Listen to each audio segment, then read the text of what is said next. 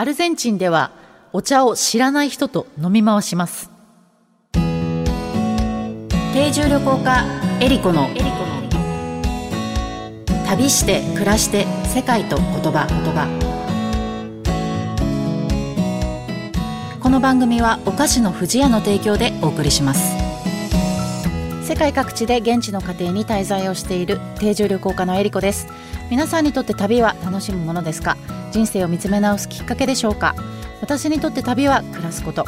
この番組は世界各地およそ50カ国100以上の家族のもとで定住旅行してきた私エリコが実際に訪れ定住した国や地域の暮らしを言葉をキーワードにお話ししていく番組です。今回もアルゼンチンを旅します。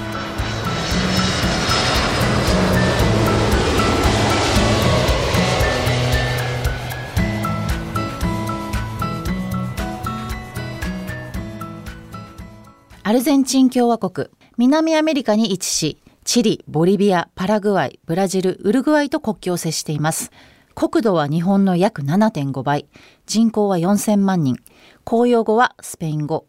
首都はブエノスアイレスにあります。大平原のパンパアンデス山脈。北部の砂漠のような渓谷。世界三大幕府のイグアスの滝。パタゴニアの氷河と地域によって様々な景観に出会える国です。2022年のワールドカップでは優勝したサッカー大国でもあります。また現在アルゼンチンにはおよそ1万人の日系人が暮らしています。世界ではいろいろな言語が話されていますが、言葉にはその国の歴史や文化、習慣がぎゅっと詰まっています。言葉を知ればその国のことがより深く感じられます。今回の旅言葉は、待てです。えー、決してペットに対しての 待ての言葉ではありません。え、これはですね、アルゼンチンで一番よく飲まれている飲み物の名前です。えっ、と、一時期日本でも売ってたことがあるので聞いたことがある方もいらっしゃるかもしれないですが、えー、マテ茶ですね、いわゆる。日本でいう、まあ、お茶みたいなものなんですけれども、日本のお茶よりも頻繁に、えー、現地では飲まれているのがこのマテ茶です。で、マテ茶は中南米ではウルグアイ、パラグアイ、ブラジル南部でも飲まれているお茶なんですけれども、えー、ウルグアイはほぼ一緒ですね。アルゼンチンと様式があんまり変わらなくて、えー、パラグアイとブラジルは少しちょっとあの入れ物だったりとか、えっ、ー、と、マテの味が少し変わるんですけれども、もともとはアルゼンチン北部にいたグアラニー族の文化と、えー、スペイン文化がこう融合して生まれた飲み物だそうです。で、このグアラニーの人たちはマテ茶の葉っぱを古来から主にシャーマンによる儀式の飲み物として使用していたと言われています。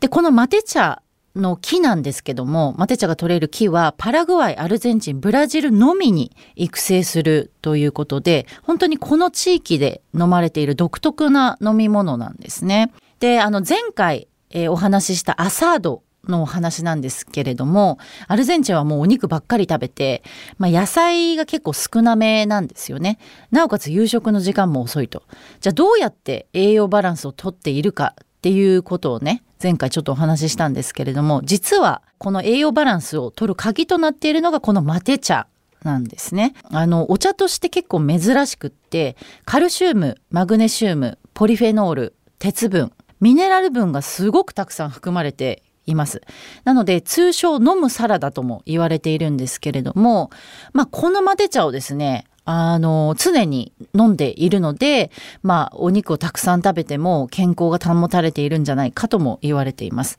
で、このマテ茶はティーバッグ仕様のものももちろんあるんですけれども、現地では専用の容器を使ってあの飲まれているんですね。で、マテ茶を入れる容器っていうのは、ひょうたんからこう作られているあのものでして、まあ、結構ちっちゃめなんですけども、そこにあの先端に茶こしがついた銀のシルバーのストロー、えっ、ー、と、これボンビージャって言うんですけども、それを、まあ、刺して飲むっていうのが一般的な飲み方なんですね。で、水筒にお湯を入れといて、で、そのマテ茶の茶葉の全部じゃないんですけど、一部にお湯を注いで飲むっていう飲み方をします。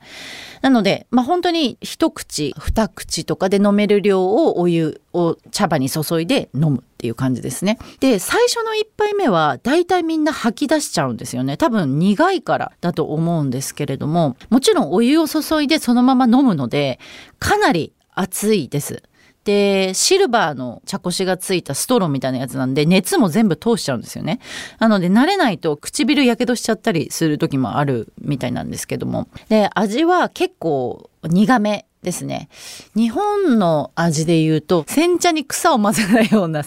あの、味がしますね。最初飲んだ時結構不思議な味だなと思ったんですけど、あの、本当によく飲むので、あの、病みつきになっちゃって、私は今でも、あの、日本で売ってるんですね、混ぜちゃって。まあ、それを、あの、アルゼンチンで買った容器とボンビージャンにこう、あの、入れて茶葉を、それであの、普通にアルゼンチン式に飲んだりも家でね、してたりしますけども。中にはあの、砂糖を入れて飲む人もいるんですね。なので、茶葉の上にこう砂糖を乗せて、そのままお湯を注いで飲むっていう飲み方もあります。で、アルゼンチンにいると、あの、マテ茶をこう持ってる人とか、あと水筒を抱えて歩いてる人っていうのがもうすごいたくさんいるんですよ。なんかもう体の一部としてそのマ テ茶のキットがこう染みついてるみたいな感じで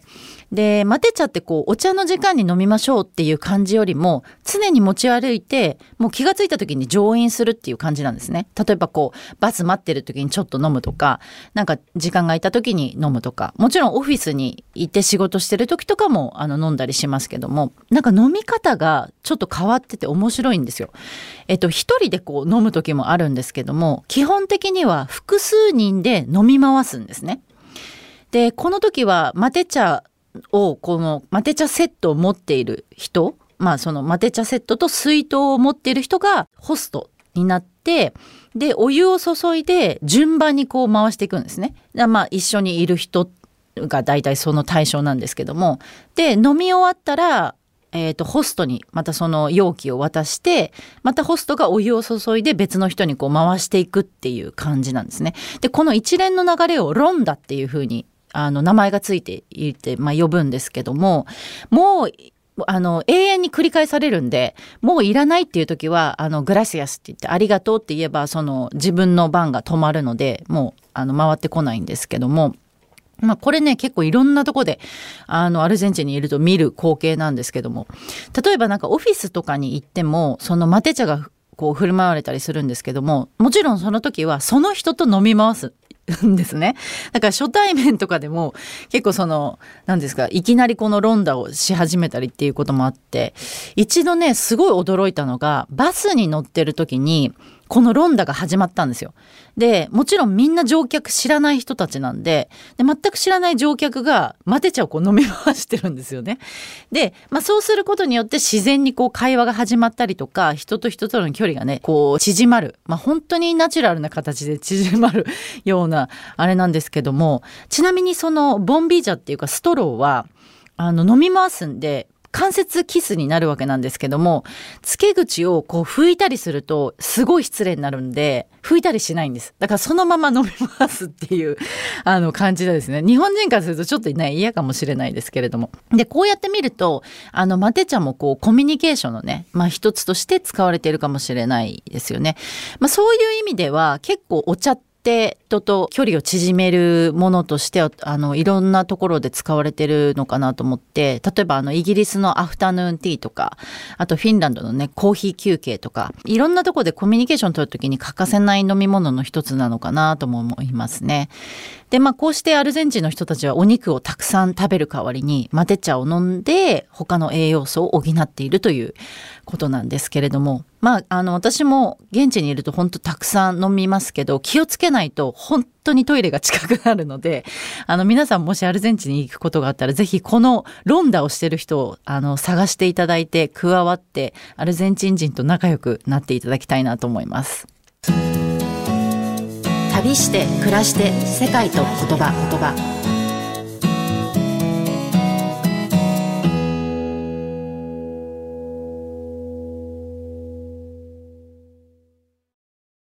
ここでお知らせです。私、エリコのコラムが掲載されている、富士屋のウェブサイト、ペコちゃんの森が、富士屋ファミリー文化研究所としてリニューアルしました。ペコちゃんたちのイラストが可愛く、楽しいサイトになっており、新たな募集企画、ペコちゃんのポストもスタートしました。現在、ペコちゃんのポストでは、キッズイラストとファミリーエピソードを募集中。毎月ご応募いただいた中から一部をサイトに掲載します。ファミリーエピソードはお菓子のプレゼントもあるので、ぜひ応募してみてください。私、エリコのコラムでは、世界のお菓子をご紹介。ペコちゃんとの旅で出会った素敵な世界のお菓子を毎月ご紹介します。この他にもオリジナル壁紙カレンダーがダウンロードできるコーナーなどもあります。富士屋ファミリー文化研究所ウェブサイトは、富士屋ファミリー文化研究所が行う様々な活動を楽しくご覧いただけるご報告の場であると同時に、お客様とのコミュニケーションの場としてもご活用いただけるサイトで、毎月定期更新しています。ぜひご覧ください。